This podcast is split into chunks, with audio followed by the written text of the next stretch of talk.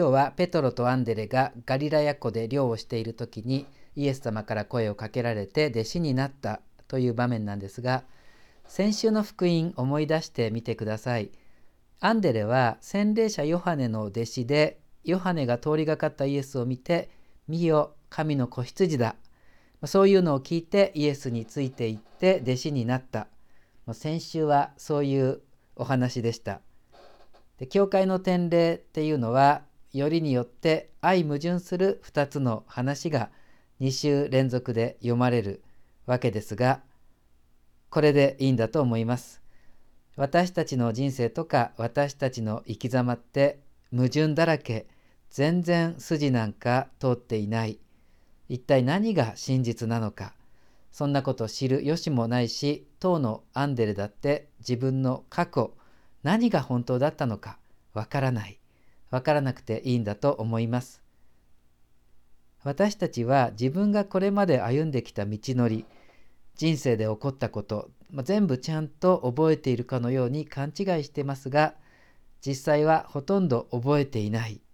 覚えていないどころかむしろ間違って記憶しちゃってる。そういうことの方がはるかに多いんじゃないでしょうか。だからよく過去は変えられないとか言いますがそんなことはなくって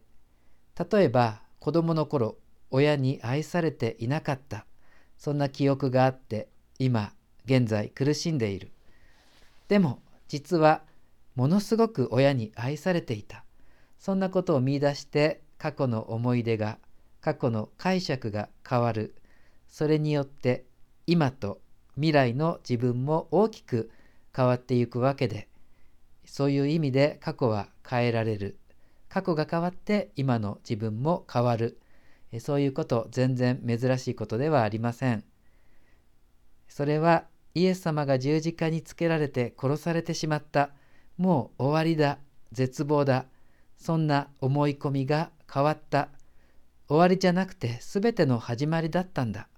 それが復活です。過去が変わって今と未来の自分が変わる。自分の中にある深い過去、傷だらけで死んでしまった過去、いつも復活の時を待っています。むしろ深く傷ついている過去を背負っていればいるほど人は復活の命に生きてゆく。それは私の過去の傷こそキリストの十字架の傷に結ばれているからに他なりません。人は誰もがいつでも何度でもどんなに年を取っていてもどんなに失意のどん底にあったとしてもいつも新しく生き始める新しく旅立つそういう時が満ちる今日イエス様が言っています。時が満ち神の国が近づいた。変わるわけなんかないと思っていた。過去が変わる時です。自分が変わる時です。